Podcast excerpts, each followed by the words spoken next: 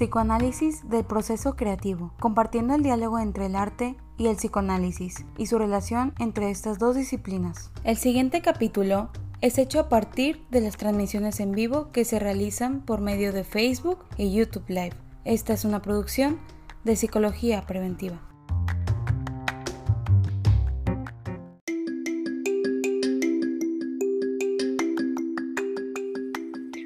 Bienvenidos a otro programa de Psicología Preventiva. Yo soy Cristina Kennington y como todos los días a las 11 de la mañana estamos transmitiendo en vivo y el día de hoy eh, no es la excepción y tenemos un programa nuevo el cual me da muchísimo gusto eh, poder presentarles y, e iniciar, eh, el cual se llama psicoanálisis del proceso creativo, en el cual vamos a estar hablando acerca de muchísimas cosas que tienen que ver con arte y psicoanálisis.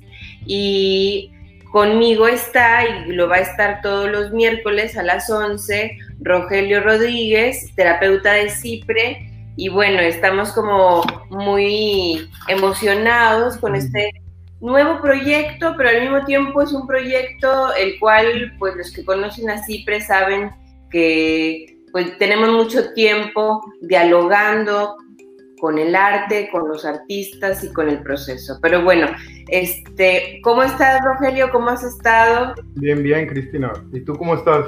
Bien, pues aquí con la pandemia, como todos, eh, recibiendo noticias diarias inesperadas, pero al mismo tiempo, pues intentando seguir eh, ahora sí que creativa, en el proceso creativo, este, intentando seguir trabajando, pensando em, y también viendo cómo la pandemia puede ayudarnos a vernos a nosotros mismos, eh, a la sociedad y en este caso en el programa de los miércoles que va a ser acerca del proceso creativo, pues a ver si esta situación, esta nueva experiencia que no habíamos compartido antes como, como humanidad, nos permita vernos de una manera diferente.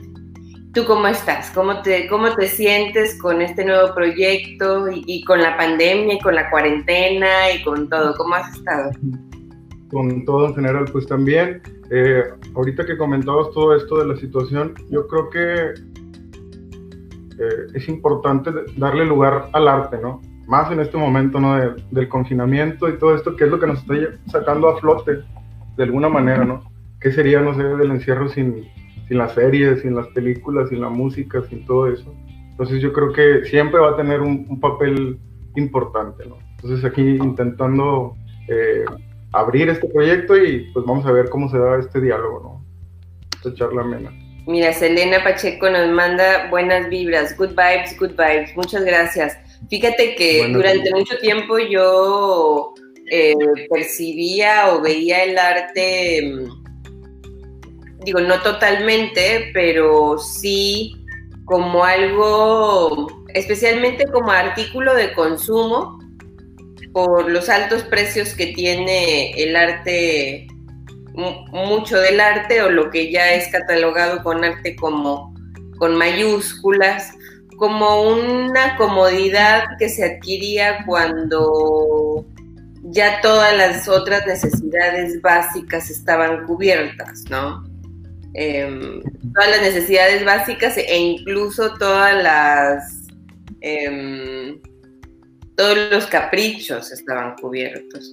Sin embargo, creo que das en un punto importante y es que en estos momentos el arte nos puede permitir, o el proceso creativo, tal vez no el arte con mayúscula, pero el proceso creativo nos puede eh, salvar de muchas, ¿no? O sea, nos puede salvar de muchas, tanto a los que pudieran estar poniéndose a crear algo, y, por supuesto que ahorita que mencionas el cine, las series, este, los cuentos, la literatura, como, como tal, bueno, sin duda son de los recursos que ahorita en el confinamiento pudieran pues estarnos acompañando en nuestra soledad o en nuestro aislamiento, ¿no?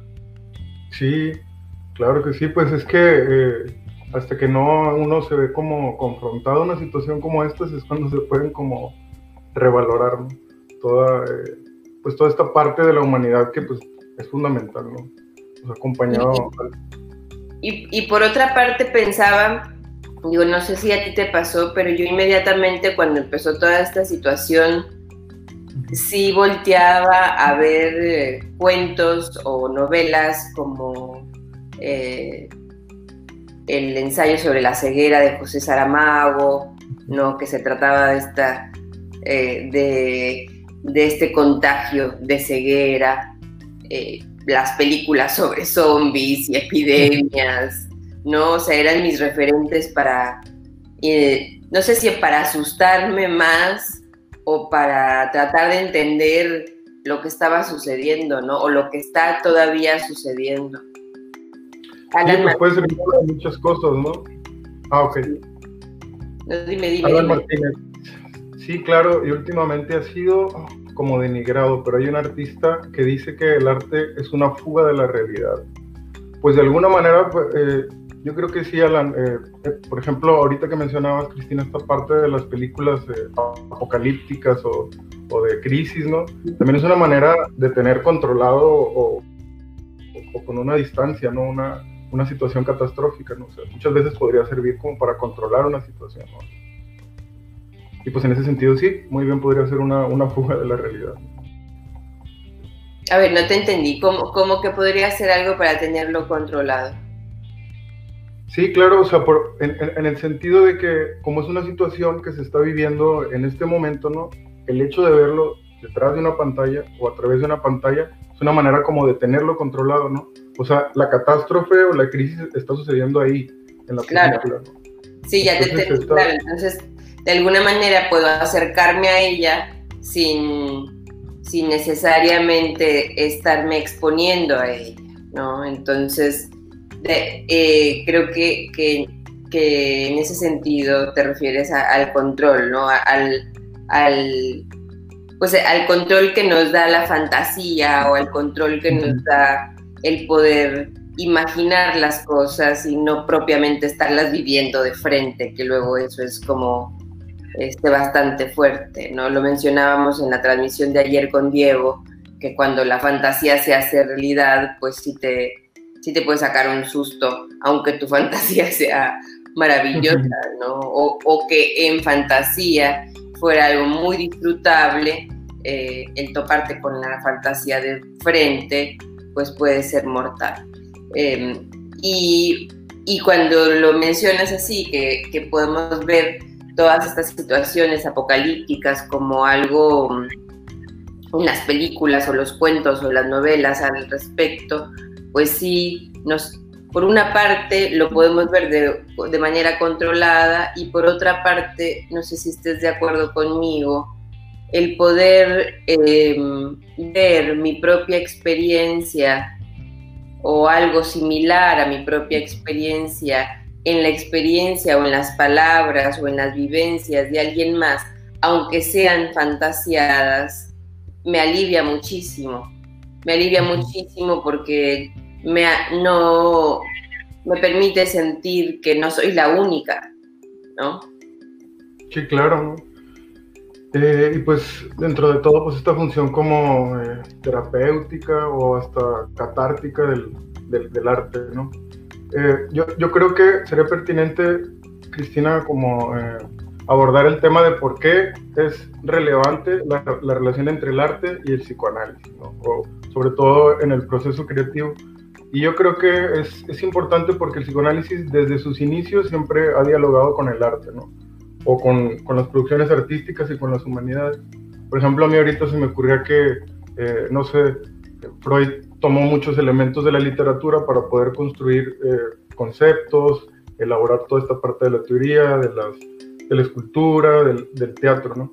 Entonces, en este sentido, siempre ha habido como un diálogo entre, entre el psicoanálisis y el arte, ¿no? Desde su origen, y creo que ha sido de ambas partes. Sí, sin duda, el Freud y como una persona bastante inteligente y bastante culta, tenía un, un acceso eh, de amplitud cultural bastante grande que le permitió tener eh, todas estas referencias. Y bien, y bien lo dices, o sea, él, él se vale de muchas de las diferentes metáforas encontradas en la mitología, en artistas inclusive contemporáneos, en, biografías como las de Sherbert, como, eh, y para tratar de entender este, cómo funcionaba nuestro, nuestra psique, cómo funcionaba nuestro inconsciente, cómo funcionaba nuestra mente y de alguna forma eh, siempre eh, se coqueteó con el arte, ¿no? Y, yo creo, no sé si estés de acuerdo conmigo o no, pero como terapeuta, eh, muchas veces eh, una metáfora de un cuento o una metáfora de una película o de una obra de arte, una puesta en escena, eh, a veces ayuda muchísimo a desatorar algo. Y recuerdo en alguna ocasión haber ido a un congreso y una, una de las ponentes explicaba eso, que había estado en un proceso como em, difícil con una paciente en donde no le hallaba como por dónde, hasta que ese fin de semana fue al, al teatro y vio en imagen algo que se asemejaba mucho a cómo ella sentía al paciente. Entonces la siguiente sesión se lo puede transmitir en medio de metáfora con esta imagen y fue lo que permitió eh, que, la, que la paciente pudiera desatorarse.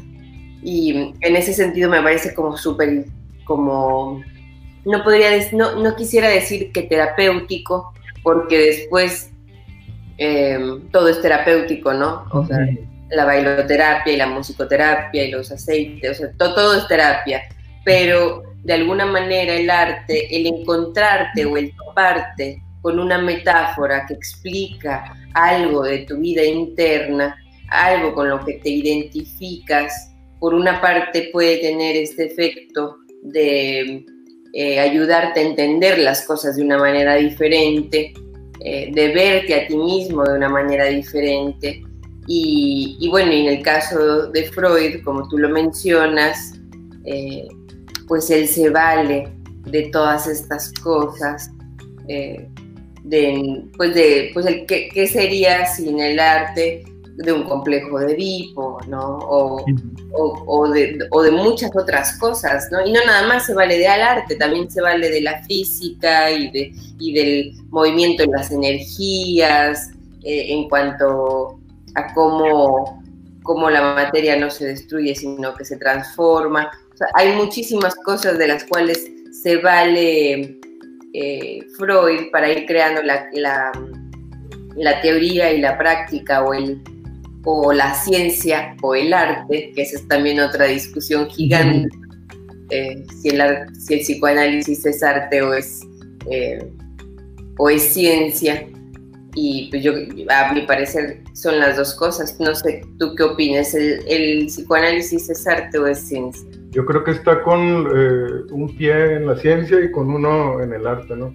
Creo que sería de los dos lados. Mira, regresando un poquito a lo que comentabas, yo creo que sí estoy de acuerdo contigo. Eh, el, el, arte, ¿no? O alguna pieza artística sí puede servir, ¿no? Como metáfora para aplicarla en, en terapia, pero creo que también va de los dos lados. O sea, también eh, a mí me ha tocado el caso con pacientes que tienen dificultad para poderme explicar algo o externar algo, ¿no? Y se valen pues de alguna película o de alguna eh, imagen, ¿no? Por ejemplo, ahorita se me viene a la mente el caso de, de algunos adolescentes que dibujan muy bien o personas que, que, pintan o que dibujan, que a veces a través de los dibujos como que puede, se, puede abrir como el diálogo mejor, ¿no? Entonces yo creo que sería como de los dos lados, ¿no?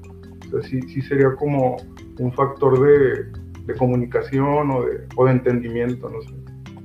Y fíjate que ahora que lo mencionas, también creo que hay gente que se ha valido del arte o de las producciones creativas o de alguna metáfora, inclusive también para atorarse, ¿no? O sea, como, como yo, yo me siento Rapunzel, y estoy esperando estar eh, y estoy en una torre esperando que me crezca el pelo, que falta mucho me corté, pero no, o sea, estoy en una torre esperando que me crezca el cabello para poder lanzar mi trenza y que alguien me rescate, ¿no? Y que creo que ante las producciones artísticas o ante uno como terapeuta o, o la misma persona que pudiera estar eh, exponiéndose a diferentes metáforas y no casándose con una, eh, pudiera desatorarse, ¿no? O sea, pudiera encontrar otra metáfora que no fuera tan pasiva, que no fuera tan eh, destructiva, ¿no? O en dado caso que así lo fuese.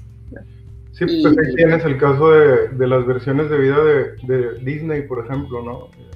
De, que pues se casaron y fueron felices para siempre, ¿no? O todas estas cosas que a veces atoran mucho, ¿no? La, eh, por ejemplo, no sé, la cuento de la Bella y la Bestia, no sé, todo lo que puede, puede promover.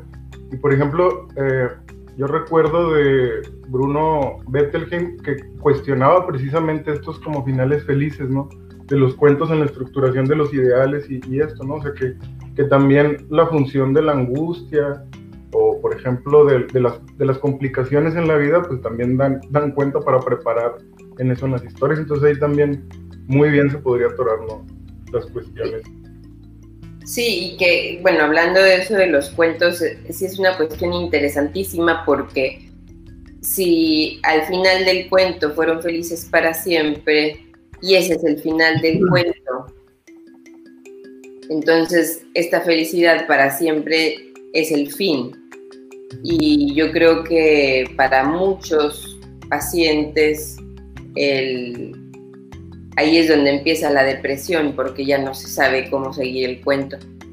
Aunque, aunque se tiene el tilde de y son felices para siempre, no, no, nos, no tenemos como recursos, por lo menos en, los cuentos de Disney, un, un, ejemplo o un modelo de lo que significa de aquí en adelante, ¿no?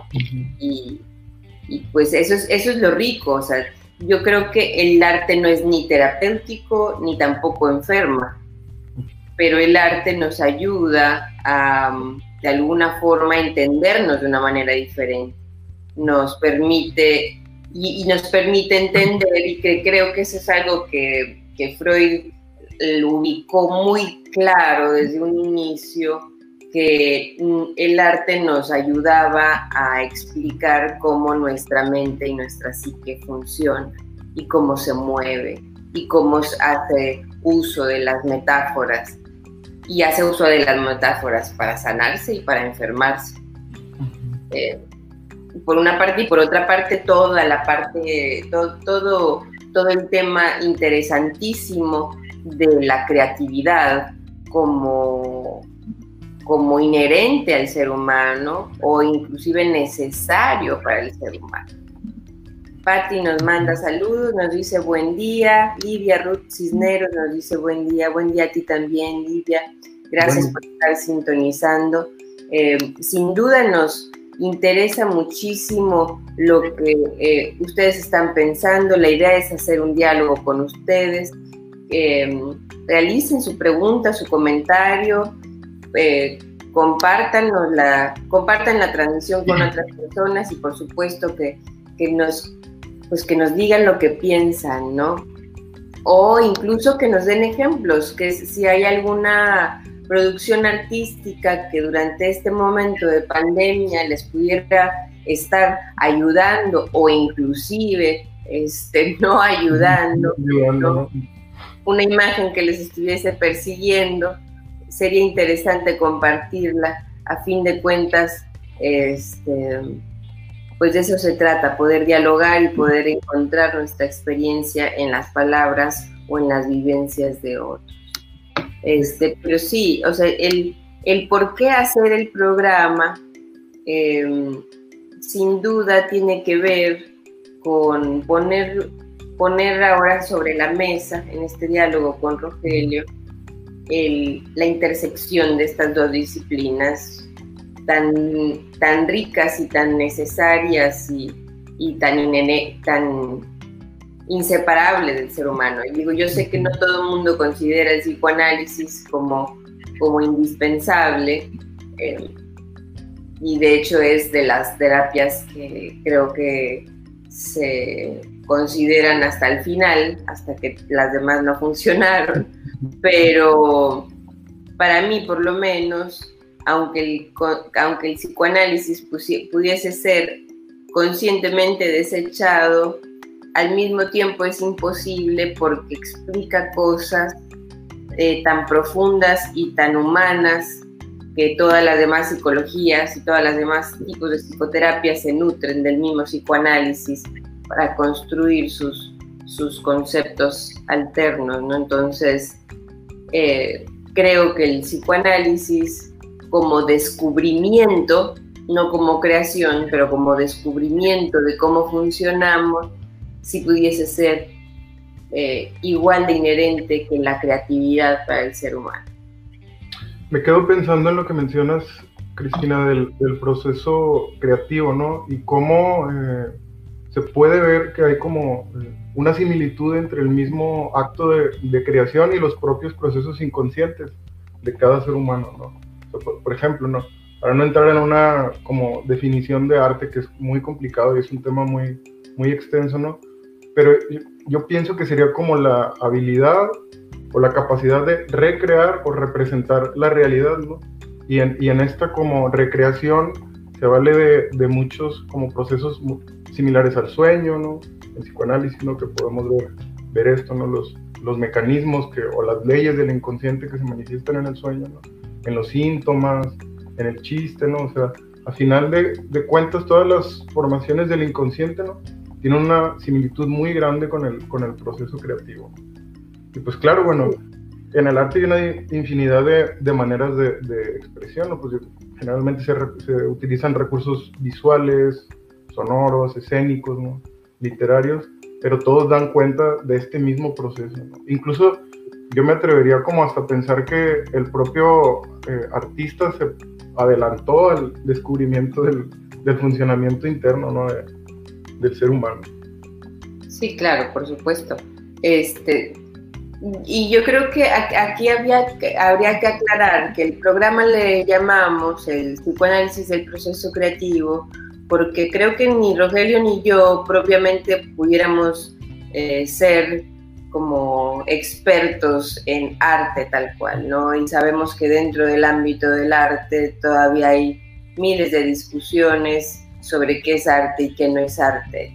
Entonces, me parece como súper pertinente la definición que compartes, Rogelio, porque, no sé, para nosotros no, para nosotros como terapeutas y más desde el psicoanálisis, no se trata de si una disciplina es más arte que otra o si un artista es eh, si hace arte y otro no hace arte. O sea, toda esa discusión creo que para nosotros no, no, no es la que nos compete.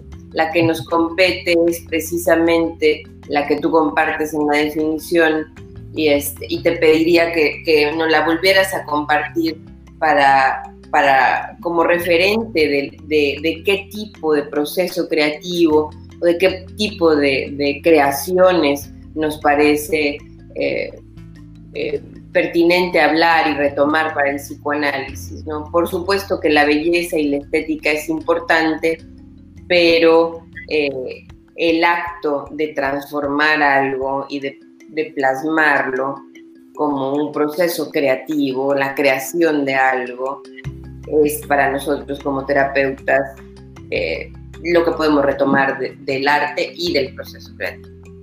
Claro, totalmente, ¿no? O sea, nosotros estamos, bueno, eh, totalmente fuera de, de, ser expertos en arte o en estética, y aparte eso no sería relevante para nosotros, ¿no?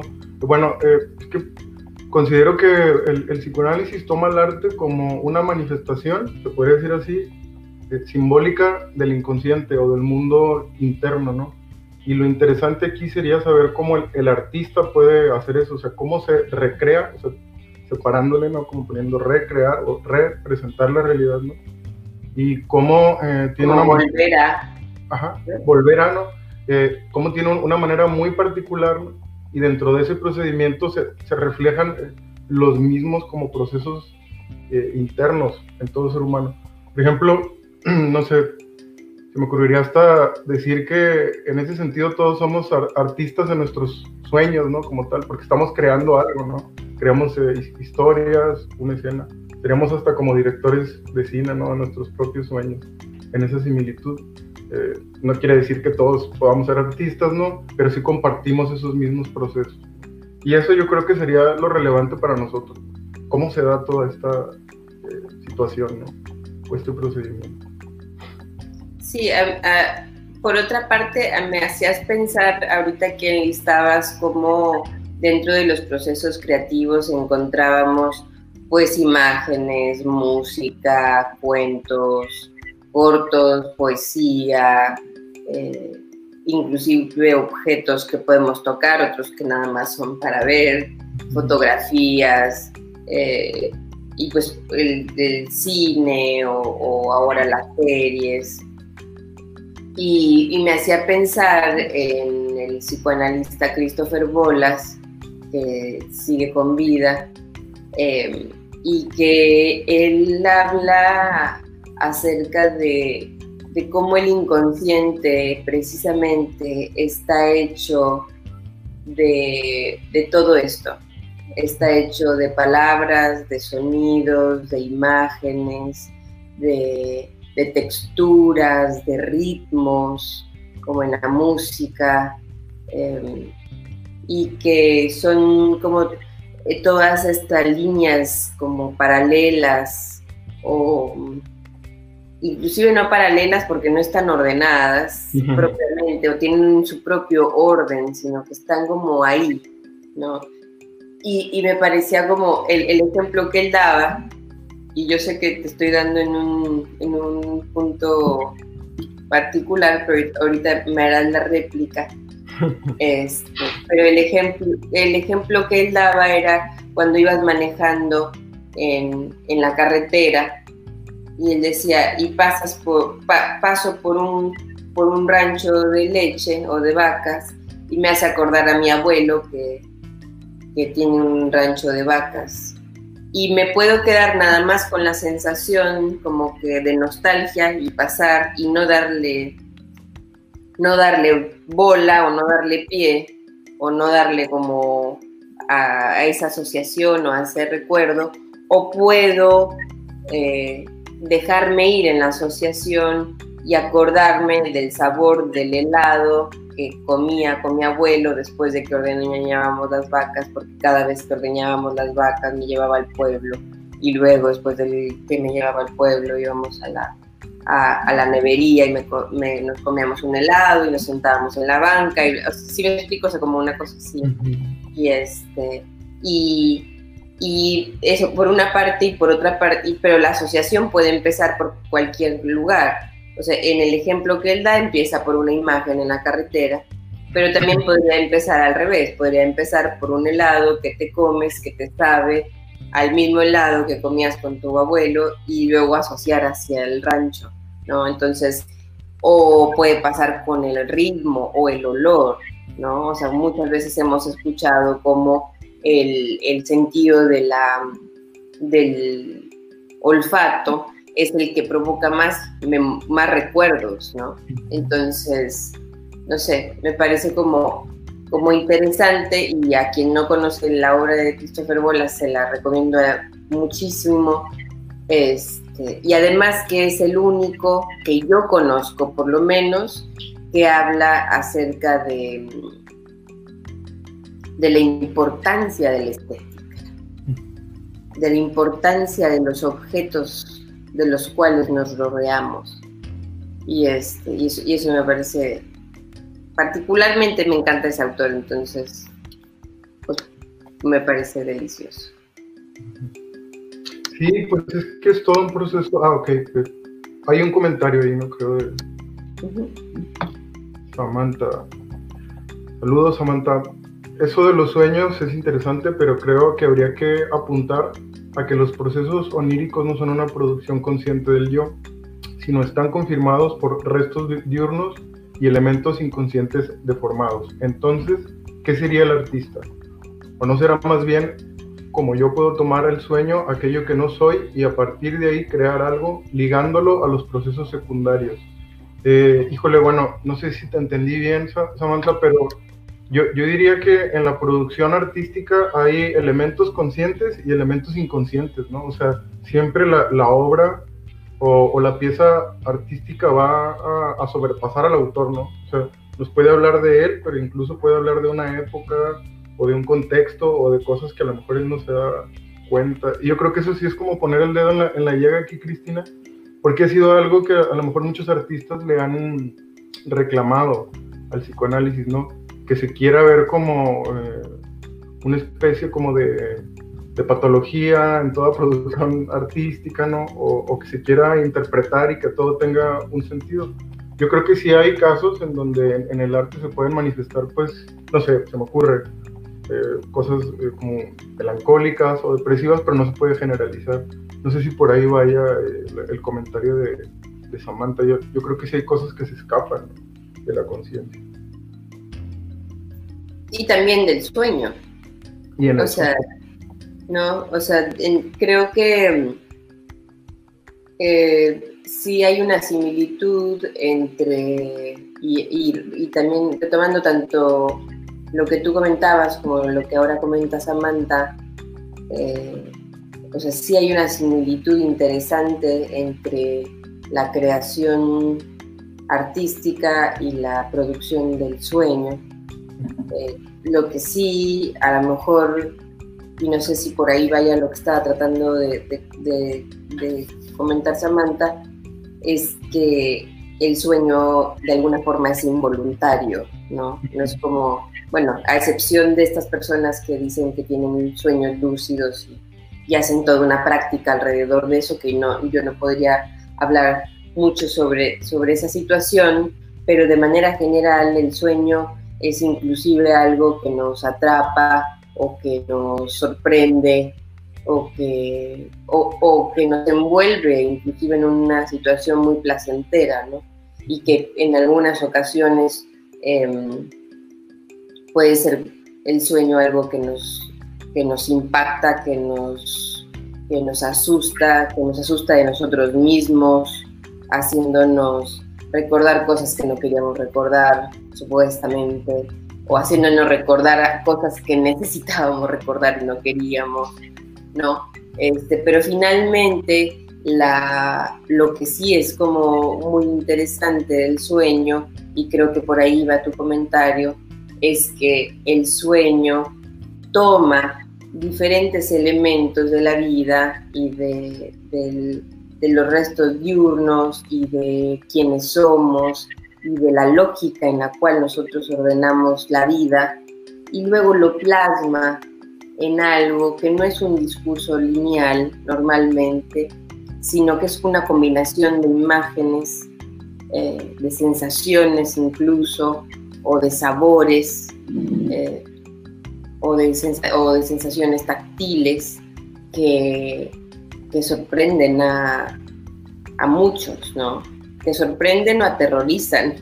Uh -huh. eh, hablándose de la pandemia, por ejemplo, se ha reportado de que muchas personas están soñando con temas relacionados a, a la pandemia, eh, como sueños de gusanos, sueños de plagas, sueños de contagios.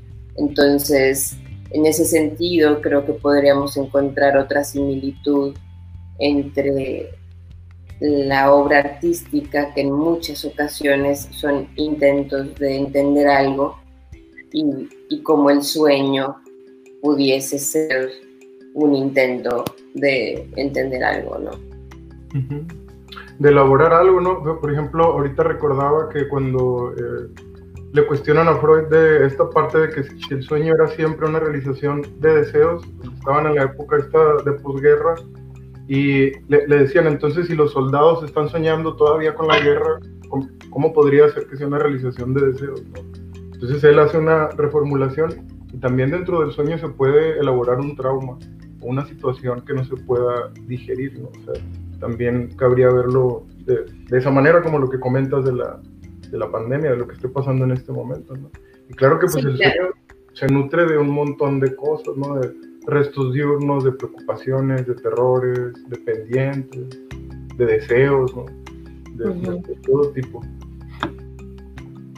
Si quieres eh, retomar el, el, comentario de Samantha que, que nos da mucho gusto que esté aquí dialogando con nosotros. Sí, Samantha, eh, dice, me recuerda la película de eh, Animales Nocturnos. Esa película plasma de forma excelente cómo toda la obra del artista al final habla de uno mismo, pero incluso más de lo que uno pretende decir.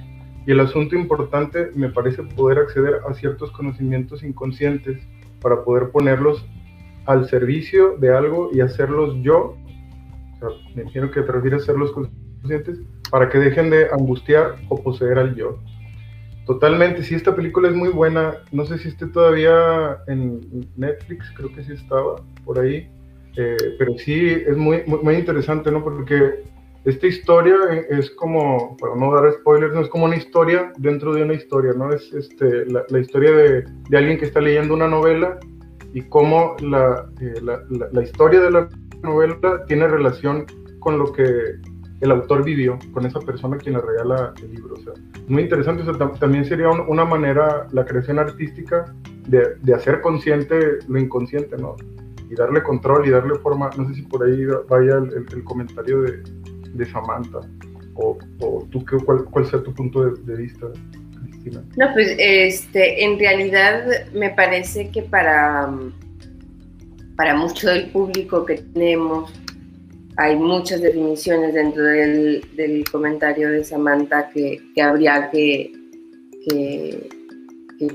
desmenuzar, ¿no? Eh, ¿no? No sé si para todos les quede claro qué es el yo, eh, o qué es el, o qué no es el yo. No sé, hay, hay como muchas cosas, ¿no? Lo que sí puedo decir es que Em, esta parte, o que me parece muy interesante de Samantha, que comenta, es, dice que toda obra artística al final habla de uno mismo. Y, eso es algo que me parece muy, muy interesante y muy bello y una gran oportunidad de autoconocimiento. Y, pero también me parece que la obra artística puede ser puede hablar de uno mismo y luego puede reflejar en otros, ¿no? Entonces, que también en la obra de alguien más puede hablar de mí.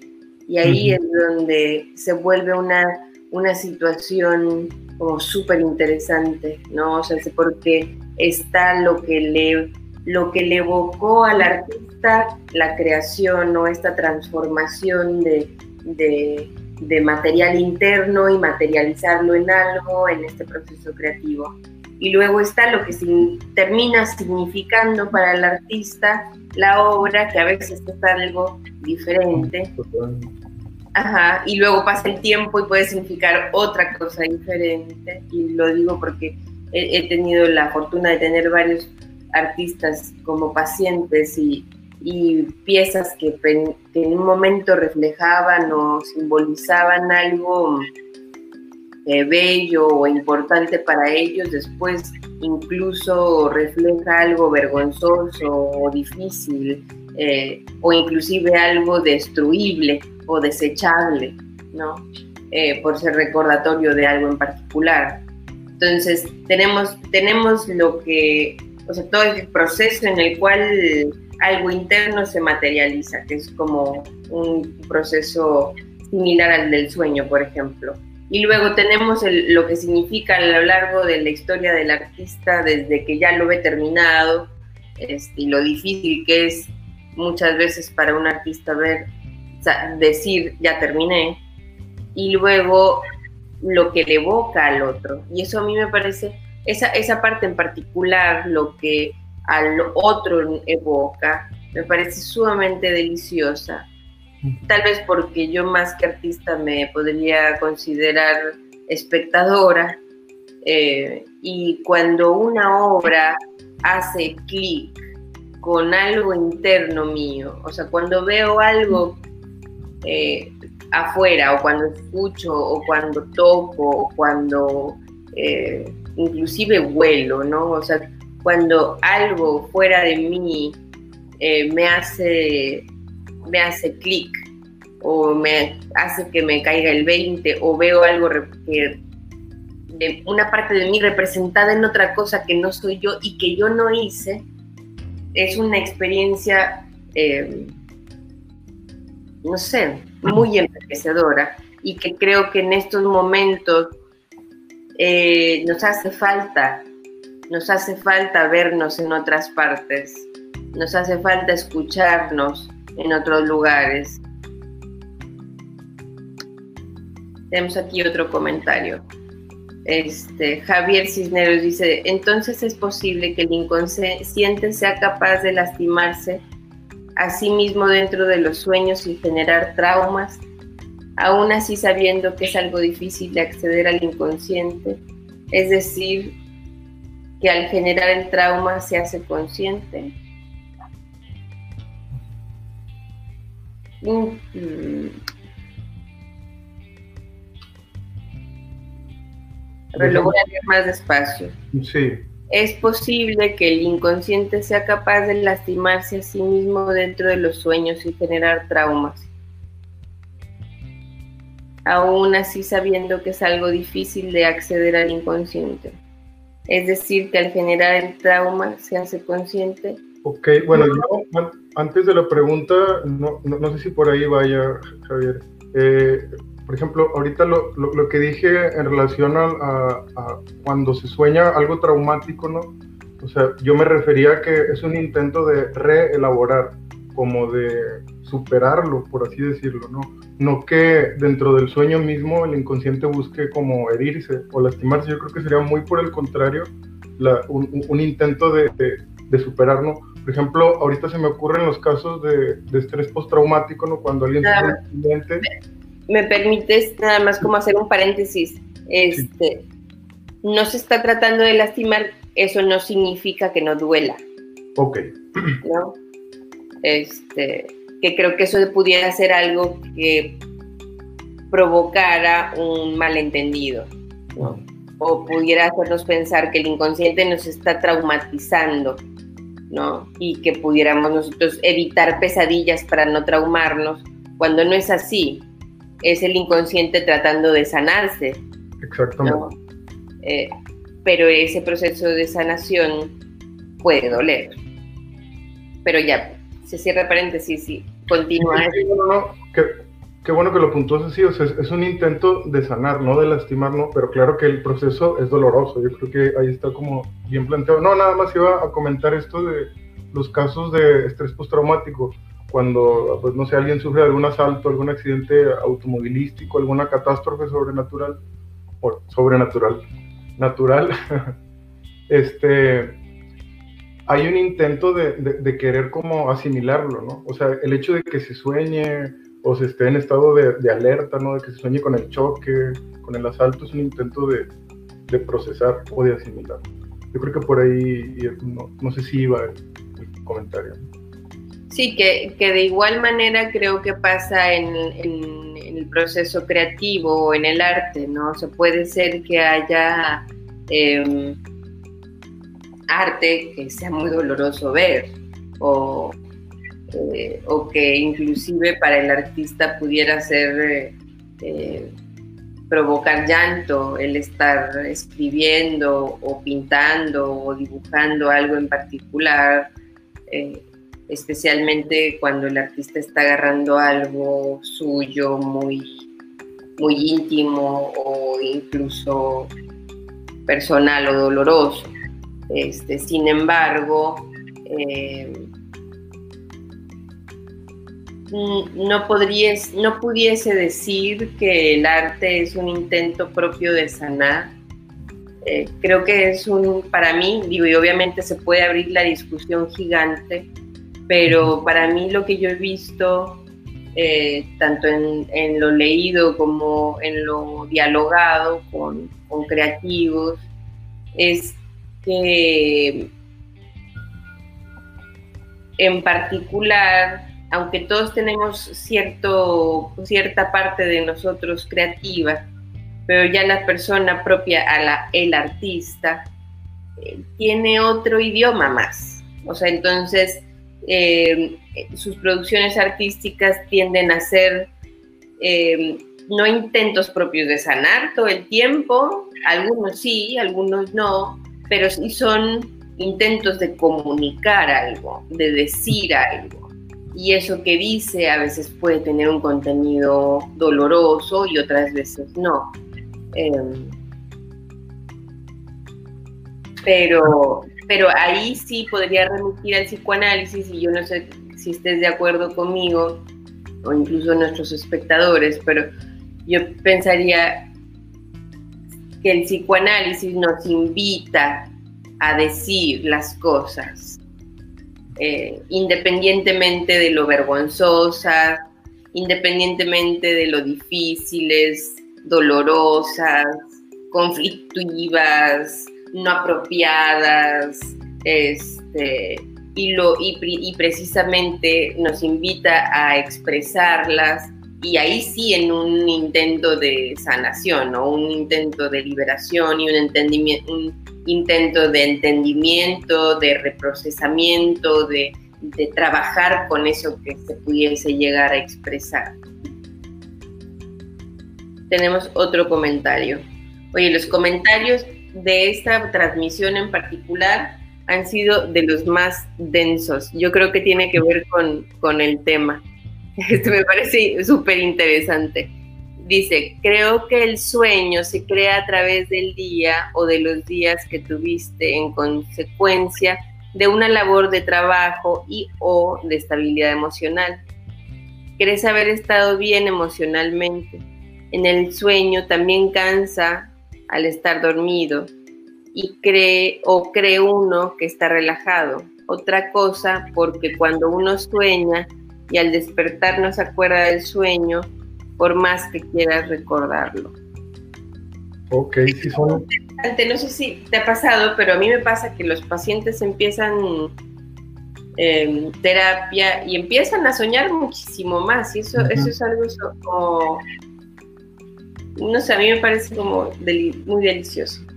Sí, Inclusive que eh, a mí se me hace bien, bien, bien interesante que un día antes de la sesión se tenga un sueño así como que bien importante, sea como si lo llevaran para, para trabajarlo, ¿no? De alguna manera. Eh, ahorita con el, con el comentario, ¿no? Que, que hicieron, pues sí, yo, yo creo que uno puede sentir que tuvo un día tranquilo o relajado y en el sueño puede aflorar, ¿no? Muchas cosas o preocupaciones que están ahí como, como latentes, pero no manifiestas. Mira, por, ejemplo, Cristina, yo creo que también es conveniente hablar de, de, la sublimación con esto que, que mencionabas de, del, del, diálogo o el encuentro que hay en el espectador y en el artista, ¿no? Porque eh, creo que es una manera en la cual se manifiestan eh, deseos inconscientes, o sea, puede haber arte muy agresivo, ¿no? Que no le puede gustar a todos, ¿no? Pero habrá gente que sí, que le gusta, ¿no? Incluso puede encontrar cierto como satisfacción o descarga ¿no? en ver este cierto tipo de, películas, ¿no? cierto tipo de, situaciones, ¿no? O no, no sé, se me ocurre que esto es bien interesante porque nuestros gustos como que reflejan mucho, eh, hablan de nosotros, ¿no? Como tal, no a todos nos gustan las mismas cosas, ¿no? Ni los mismos eh, tipos de arte, ni, ni de películas. Y también a lo largo de nuestra vida, no sé si a ti te tocó, pero a mí me tocó que cuando yo era adolescente la música más enojada era la que más me gustaba y ahorita, y ahorita sí puedo disfrutar un ratito de música enojada, pero no es como algo que me ponga a escuchar todo el tiempo, ¿no? Este, ahora, no sé, creo que escucho música un poco, pues, más contenta, yo creo que diría, ¿no? O sea, sin revelar mis gustos musicales, pero, o sea, sí, o sea, creo que, o a lo mejor triste, ¿no? O sea, me pudiera gustar una música triste o feliz o tranquila o divertida, pero lo que sí me parece como interesante es que en la adolescencia, cuando el enojo es como súper normal, a mí cuando yo era adolescente la música más enojada era la que escuchaba y la podía escuchar durante horas. Ahorita digo, ¿cómo es posible que aguantara tanto enojo, tanto tiempo? Pues tenía que ver con eso, ¿no? Como que propiamente había cosas dentro de mí que estaban un poco enojadas y necesitaban expresarse de una manera u otra. Sí, pues no sé, también se me ocurren estas canciones como de desamor o de despecho que uno escuchaba cuando era niño y no comprendía, ¿no? Porque le gustaban a los demás. Ya cuando se recorre el tiempo de la vida ya uno comprende, ¿no? Ah, ok, por eso es que gustaban y ahora ya me gusta. Por eso es que necesito ese disco en este momento. este, sí, sin duda. Eh, y fíjate que también pasa con el, o sea, regresando un poco a lo, a lo del artista, también pasa al artista, o sea, el artista eh, llega a, a, cambiar su estilo, ¿no? O sea, no, tú, ves la obra de los grandes artistas y, puedes como ubicar según su momento de vida un estilo particular, eh, una forma particular o inclusive intereses diferentes en sus piezas, porque como ellos van cambiando, pues también su obra va cambiando y eso se liga a lo que decía Samantha, que finalmente toda obra va a hablar de uno mismo y eso es como muy interesante. Y, me, me pareció impertinente mencionar algo que nos comenta Winnicott, que dice que la creatividad, Winnicott es un psicoanalista, eh, desde hace tiempo y la creatividad es uno de los temas que, que, de manera recurrente trae en su obra. Eh, y bueno, nos dice, la creatividad implica un cambio psíquico de la expresión que compromete a un trabajo psíquico de transformación de todo ese material psíquico para lograr su materialización. Y bueno, y para traducirlo a mortal, es, este, lo que podríamos decir, o no sé si me puedas ayudar, Rogelio, es como está todo este contenido dentro de nuestra mente y finalmente nos queremos comunicar, ¿no? Y mm, la creatividad sería precisamente eso, agarrar todo este contenido, transformarlo en otra cosa que pueda ser comunicado para las personas no muy creativas, este, puede, o más bien que no son del medio del arte, puede salir por medio de un caldo de pollo o de res, este, o en una receta, o en un cuento, en alguien como ya con cierta como técnica, o sea, puede salir de varias formas, o puede salir con un rayadero, que no podríamos decir que es arte, pero sí es una transformación de material psíquico y sí está logrando materializarse y por lo tanto es pues, ya se permite comunicarse. Sí, bueno, mira, por, ejemplo, ahorita regresándome a lo que comentabas al inicio de, de esto que decías de Freud, que toma cosas a veces de la, bueno, tomó cosas de la física, ¿no? Pues yo creo que por ahí iría, ¿no? O sea, el, aparato mental tiene una cualidad de transformación de, energía, ¿no? Entonces, como tal, pues la creatividad ahí jugaría un papel muy importante. O sea, el hecho de comunicar o, de traducir o de poner orden eh, de, de, algo, ¿no? Y claro, pues puede ser a través de muchísimas cosas, ¿no? La cocina, por ejemplo, ahorita que mencionas esto de, preparar un, un caldo de, pollo, ¿no? De, o de coser, o yo sé, no sé qué cosa, ¿no? O de reparar, o de, puede ser de muchas, muchas maneras, ¿no? Y también tomando en cuenta lo de Winnicott, ¿no? Ahorita se me venía a la mente que en la creatividad, ¿no? O en el artista como que hay mucha similitud de, de los procesos infantiles, ¿no? Que a veces como que se van perdiendo, no sé, ahorita se me ocurriría como la capacidad de asombro que pueda tener un niño, ¿no? La imaginación, la curiosidad, ¿no? Que, a veces son, son como capacidades que, el artista conserva todavía, que siga viendo el mundo como de la manera eh, como lo veía de niño, ¿no? Con todo eso. Sí, sí, y fíjate que hablando de eso, eh, yo creo que de las personitas o de los seres humanos más creativos que existen en el mundo mundial son los niños y, y que son los niños los que nos pueden enseñar muchísimo y yo creo que sin duda eh, Winnicott se dio cuenta de eso y de hecho quisiera compartir otra, otro, otra frase que él este, eh, nos regala dentro de su obra, que si me haces el favor de leerlo porque no alcancé a copiarlo completo. El juego se encuentra entre la fantasía y la realidad. El niño accede al juego y lo distingue de la realidad y de la fantasía. Totalmente, ¿no? Pues es que el, el, papel del juego pues es muy, muy importante, ¿no? O sea, al final de cuentas, pues ¿qué sería la creación sino jugar, ¿no? Romper la, la, manera habitual de ver el mundo o de cómo se ven las cosas o de cómo se piensan. Sería como esto de... Yo lo veo como una especie de, un viaje, como o, una regresión al mundo interior, se trae de la fantasía algo y se coloca en la realidad. De una manera como particular. Y luego comenta, en la zona intermedia donde se originó el juego, adviene después la experiencia cultural como el arte. Y este, y sí, o sea, eso es lo maravilloso del arte, que no es ni, ni realidad ni fantasía. Es la materialización de un contenido psíquico. Y eso adviene como un objeto o como una producción de algún tipo y nos permite vernos, ver nuestro adentro afuera.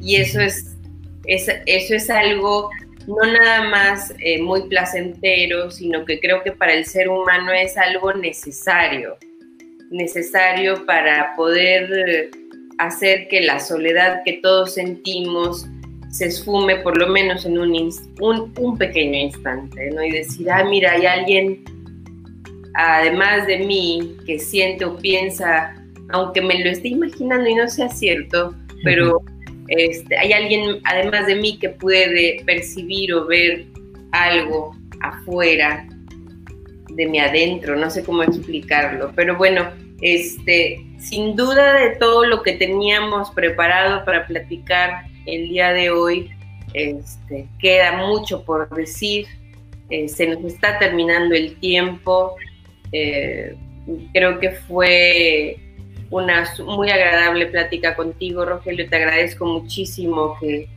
hayas compartido y que hayas accedido a compartir todos los miércoles a las 11 con, conmigo, con tu servidora. Eh, y también pues agradecer a todas las personas que nos estuvieron acompañando, los que comentaron eh, y los que preguntaron y los que se quedaron en silencio y los que mandaron likes y corazones y pues todas estas cosas de los comentarios, likes, corazones y, y demás, sabemos que son frívolas, pero sí, finalmente sí ayudan a que los esfuerzos como este lleguen a más personas. Entonces, genuinamente se los agradece. Gracias a ti, Cristina, por, por invitarme y este, yo creo que tienen algún comentario o algún tema sería bien interesante que nos lo, que nos lo, que, nos lo mandaran, ¿no? Por, por ahí por algo y creo que sí hubo como bastante diálogo y todo eso y es un tema extensísimo, ¿no? Se puede hablar de, de muchas, muchas cosas y ojalá y esto dé pie pues para de aquí en adelante seguir abriendo y abriendo camino, ¿no? O sea, ya, ya, sea que, no, sé si por ahí anda algún artista que quiera también compartir este espacio o algo, estaría eh, fenomenal. Claro que sí, sí, sin duda la idea es esa, ¿no? El poder abrir estos espacios en estos momentos, pero también que permanezcan, ojalá, este, en estos momentos en donde más nos hace falta eh, dialogar, compartir, vernos unos a otros, ver pedacitos de nosotros en otros, este, y finalmente construir juntos que no importa.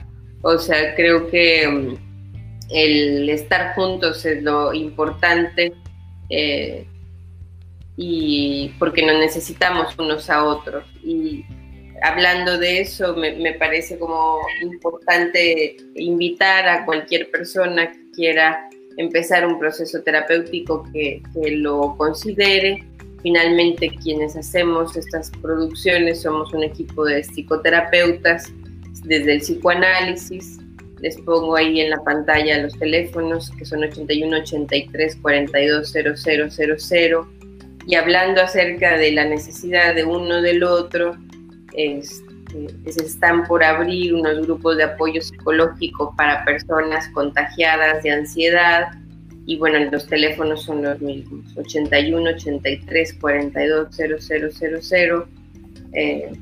y bueno, muchísimas gracias, bonita semana, nos vemos el próximo miércoles, Rogelio. Nos vemos, Cristina, hasta luego, saludos. Bye.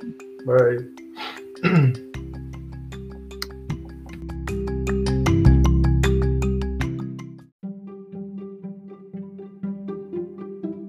Psicoanálisis del proceso creativo, compartiendo el diálogo entre el arte y el psicoanálisis y su relación entre estas dos disciplinas.